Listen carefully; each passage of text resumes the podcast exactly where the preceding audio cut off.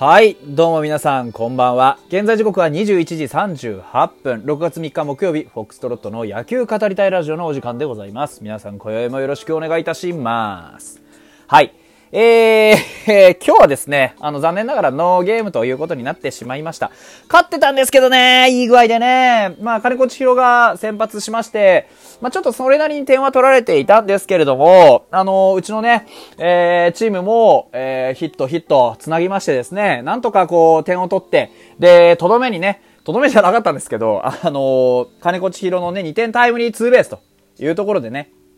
えー、まあ、まさかのピッチャーのヒットと いうところで、おやったぞという気持ちでいたところがですね、あのー、本日2度目の中断でございまして、えー、まあ雨には勝てずと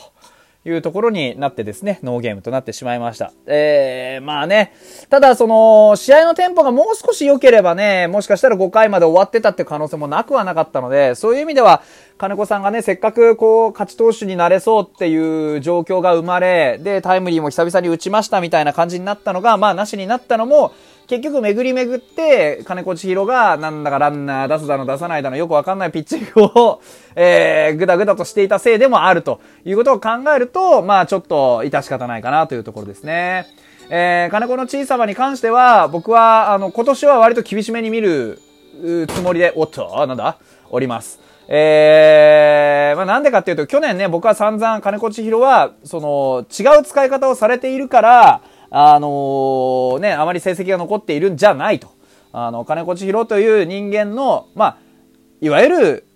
一般的に言う老いですよね。そういったものとか、いろんなことを加味していった結果、やはり今出ているものが、おそらくは彼の、まあ、実際のところだろうと。いうね、要はあの、みんながもう思っているほどエースでビリビリね、する投球、すごい痺れる投球だっていうような投球が、まあできるような選手じゃもうなくなっているんじゃないかというところ。ただその代わり彼には、あの、彼がね、これまで培ってきた経験というものがあって、その経験っていうものをもってすれば、そういう状況もひっくり返すことができるかもしれない。そして、彼自身が求める自分の新たな役割、新たな見地といったところを、もしかしたらこう、導き出せるかもしれないという一流の望みを持って、えー、彼は栗山監督としっかり話し合った上でね、えー、彼自身の役割を新たに作り出そうとしていたのであって、で、それはちょ、まあ、ファイターズに来てね、金子千尋があの文字を変えて金子千尋ね、あのー、解明後金子千尋になったように、新たなチャレンジだったわけですよね。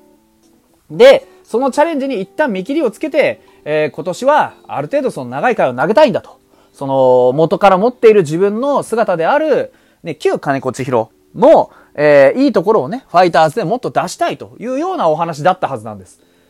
で、じゃあね、実際どうですかと言ってみたときに、まあ、あピリッとしない成績になっているというのは間違いないわけですから、そこに関しては、やはり金子千尋自身の、その、能力のね、も低下であるとか、その、いろんな駆け引きであるとか、コントロールであるとか、そういう諸々の総合力の低下っていうものを否めないんじゃないかという話が出てきても、まあおかしくないわけですよ。で、そんな中でね、彼に一体何を求めるのかってなった時には、やはりこう、それなりにね、試合を壊さずに作ってくれる力というのは、まあそこは間違いないと思ってるんですよ、僕も。さすがにそういう能力まで否定する気はない。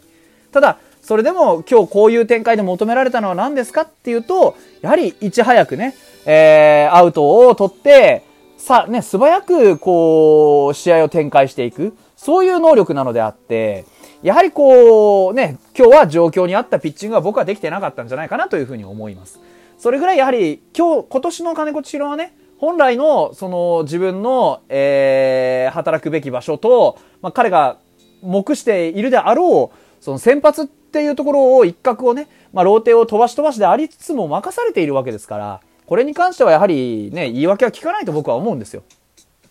ですから、まあ、あの、もうちょっとね、締まったピッチングをビシッと決めて、ぜひね、そのベテランらしいところをちゃんと発揮してほしいなというふうには思っております。はい。ただ一方で今日良かったのは、本当にあのー、序盤からヒットが非常によく出ていてですね、まあ、しっかり振ってるなというところ。で、これに関しては昨日も言ってました。僕はその、単打単打でね、もうシングルはいらねえんだよとか言ってましたけど、でも、その、ヒットそのものは出てるんだと。あとは強く振って長打を打つだけなんだと。いうところで言うとね、まあ長打を打ったのは金子千尋だったっていうね。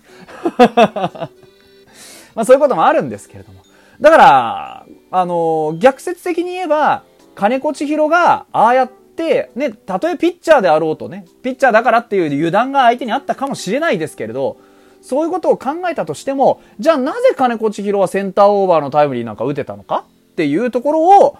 考えてみてほしいんですよね。うん。きちんとやっぱりやるべきことをやっているから打てるんじゃないかと。だからパワーじゃないでしょっていう話ですよね。金子千尋があの場面で打てたのは、金子千尋が金子千尋にできることをきちんとやったからですよね。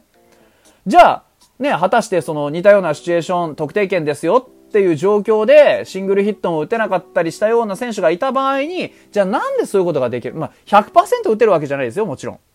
ですけど、金子千尋にもああいう打球が打てるのに、じゃあなんで、近藤健介とか、渡辺亮とか、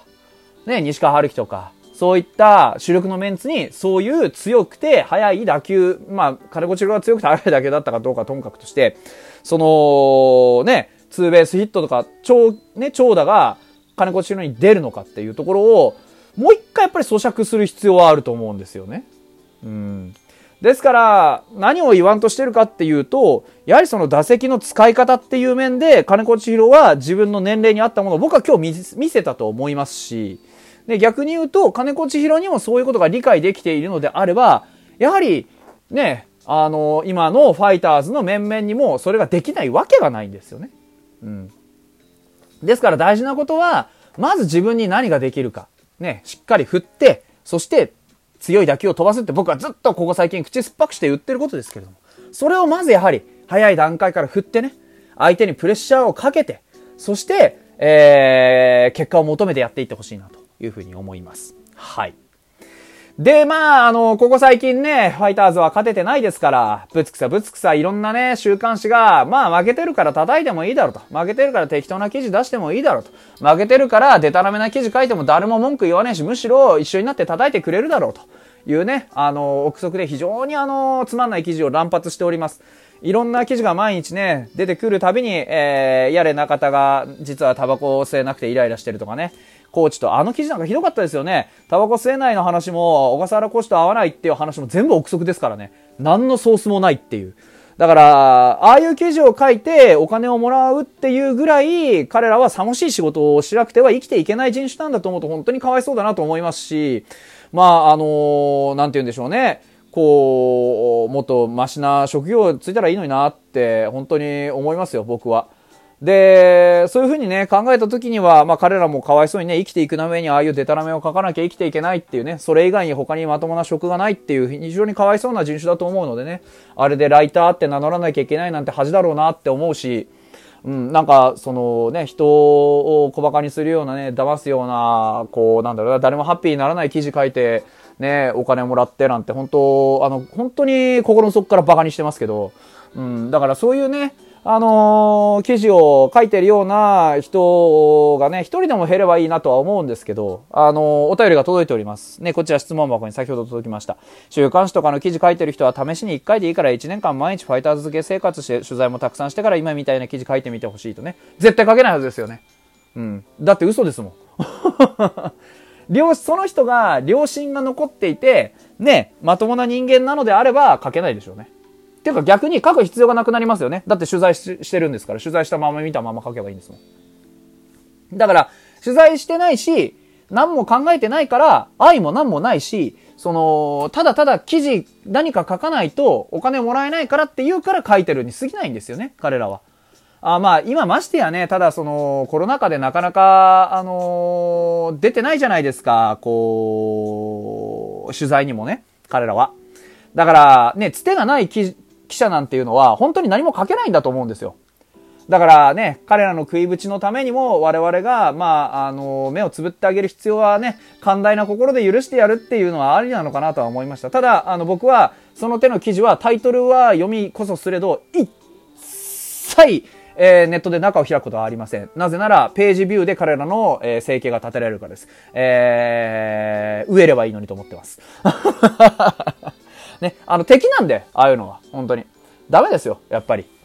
まあね、そういうね、ことを書かれないためには、じゃあどうしたらいいかっていうと、結局勝つしかないんですよね。勝てば称賛するような記事がたくさん出てくるんですよ。2016年がそうだったでしょ大谷翔平すげーっていう記事書いときゃ、みんなが、うわー読んで大谷すげー、大谷すげー、ファイターすげー、ファイターすげーって言ってた時代があったわけじゃないですか。ってことは何かっていうと、今そういう記事がたくさん出てくるのも、ファイターズがなかなか勝ててなくて、ね、その溺れる犬を棒で叩くっていう文化が、まあどこかにあるんでしょう。だから、そういうことで考えるとね、あの、非常に悔しいですけど、でも、ここでね、あの、僕がつい先日リツイートしたね、えー、リツイートしたっけ？リツイートしたよな。あの、モンテリオ山形のね、えー、電力、ね、ま、名は電力の電力さんの社長のね、そのスポンサーの社長さんの言葉ですよ。うん。あの、モンテディオの応援は不要、不急ではないと。強いから応援するのではない。私たちが応援するから強くなるという力強い言葉ですよ。これはもう全スポーツファンがね、全スポーツチームの全ファンが、やはり噛み砕く必要があると思うんですよ。僕はこれ、ジャイアンツファンであろうと、ホークスファンであろうと、噛み砕く必要があると思います。強いから応援するんじゃないんだと。我々が応援するファンがいて、応援して一緒に強くなっていくんだと。そういう気持ちでいるのが一番健全なはずですし、一番あるべきスポーツとファンの関係なんじゃないかなって。一生懸命頑張る選手を後ろから頑張れって背中を押してあげるファン。そしてその応援を受けて一生懸命頑張ってね、我々に感動を返してくれる